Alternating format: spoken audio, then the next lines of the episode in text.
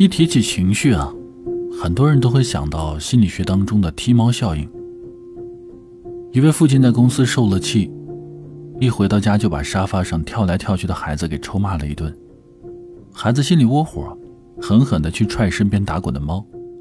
猫逃到街上，正好一辆卡车开过来，司机赶紧避让，却把路边的孩子给撞伤了。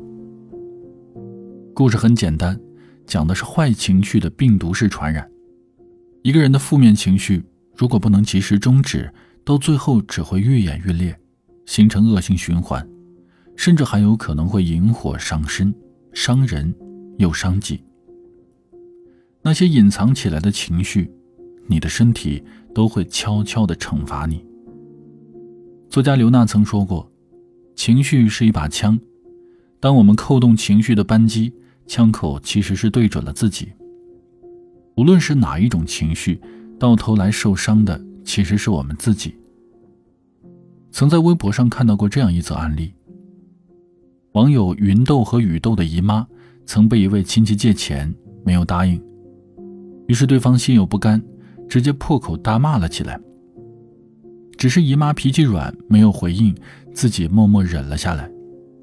没想到两个月之后，姨妈的身体不舒服，去医院一检查。发现乳腺里长了个硬块，被吓得不轻。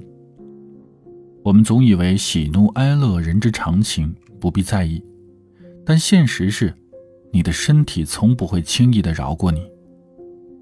它就像一个精密的记录仪，每一次异常的情绪波动都会被详细记录。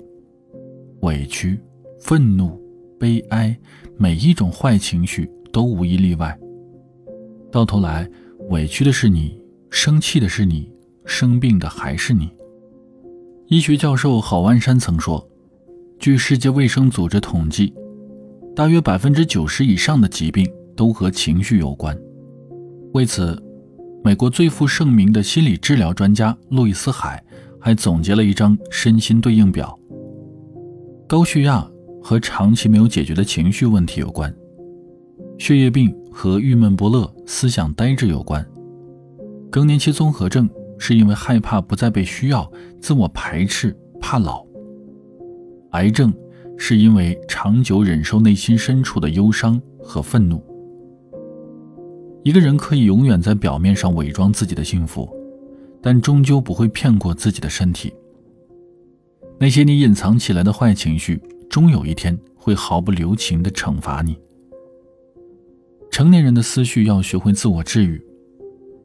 除了外露的愤怒，像忧郁、焦虑这样的隐藏负面情绪，也同样严重的消耗着我们。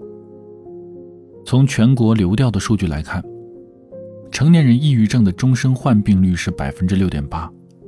简单来说，就是我国每一百个成年人当中，就大约有六点八个人患过或者正在患抑郁症，并且国内焦虑和压力的人群也占据人口绝大多数。也难怪这些年来，越来越多的人都说感觉不到幸福。我们该怎样克服坏情绪，找到幸福呢？清华大学心理系主任彭凯平说：“对于情绪，我们要做的不是控制，相反，我们要去转化。具体要怎么转化呢？这就不得不提到袁凯平教授一直在研究的积极心理学了。”从二零零八年五月收到清华大学邀请，回国复建心理学系后，他就开始了积极心理学领域的研究，至今已经有十三年了。这些年来，他也一直尝试借用积极心理学帮助我们国民重拾幸福。他在清华开设幸福课，和同学们讲积极心理学，连续八年荣获清华 EMBA 最佳教学奖。参加了央视的各大心理节目，向大众科普心理学知识，还一连出版了《活出心花怒放的生命》《无心可见》等畅销心理书，让更多的人找到幸福。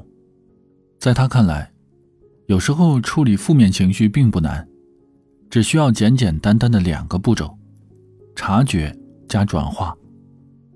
察觉很好理解，就是发现自己正陷入情绪的漩涡里。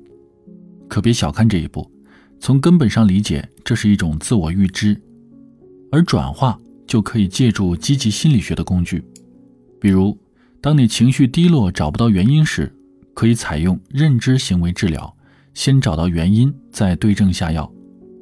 面对突然暴怒不受控制时，可以用愤怒表达五部曲，合理表达自己的真实需求。情绪起起伏伏，阴晴不定。二十加情绪测量量表，助你清晰认知情绪。久而久之，你就有机会摆脱、克服支配你的坏情绪。情绪稳定才是更高级的软实力。为什么我们一直强调情绪稳定是每个人一生的必修课呢？拿破仑曾说过：“能控制好自己情绪的人，比拿下一座城池的将军更伟大。”有时候事情本来并不大，但是我们对事情的情绪却能产生不可估计的影响。它会影响你的人际关系，你的每一次坏脾气，就是在给你的朋友留下坏印象。久而久之，他们就会疏远你、逃避你，甚至终止这段友谊。它会影响家庭和谐。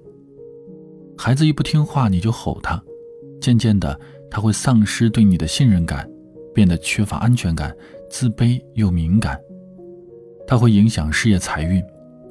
情绪不稳定的人，往往也更难让同事和领导信任你的能力。